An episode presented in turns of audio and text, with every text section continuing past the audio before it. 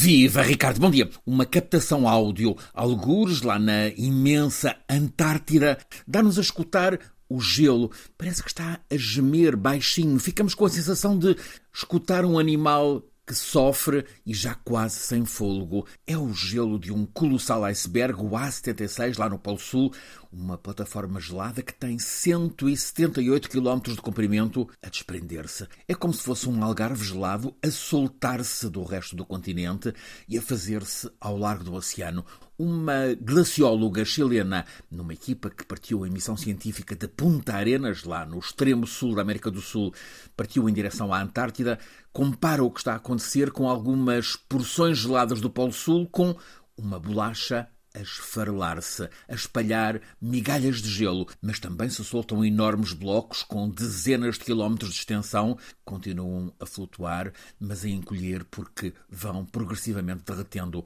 Na base polar Esperança, administrada pela Argentina, no começo deste ano foi registada a temperatura de 18 graus centígrados. Se fosse 18 negativos, seria normal, embora até pouco frio para a região, mas foram medidos 18 graus positivos. Na Antártida, mais do que insólito, é no mínimo causa para nos estremecer. O gelo acumulado no continente polar sul ao longo de milhões de anos está a escorregar para o mar de modo muito acelerado neste último quarto de século. Está documentado por imagens captadas via satélite que, por exemplo, várias colónias dos enormes pinguins imperador tiveram de abandonar as crias porque o desgelo avançou depressa demais antes de essas crias crescerem o suficiente para passarem a ter as plumas hidrófobas, ricas em gordura e impermeáveis, que lhes permitiriam submergir naquelas gélidas águas polares. E o que se passa na Antártida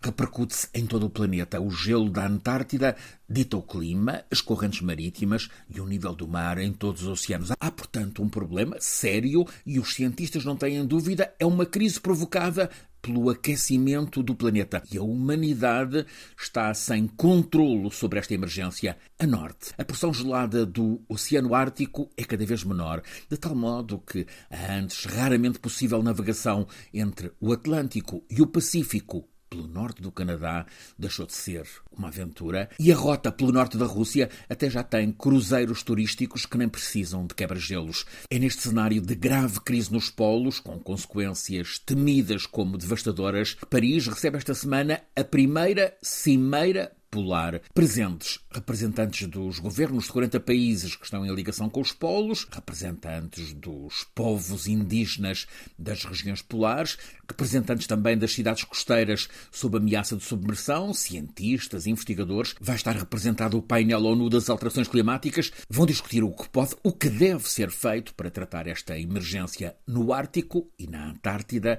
com consequências globais. Esta conferência dos polos em Paris tem centenas de participantes, painéis que vão discutir as questões energéticas, industriais, geopolíticas, também as militares, e espera-se a aprovação de um documento com medidas de emergência a transitar para aprovação depois na COP28, a Conferência Anual da ONU sobre o Clima, daqui a três semanas, no Dubai. É coisa séria esta geopolítica dos gelos em tempo de crises que fervem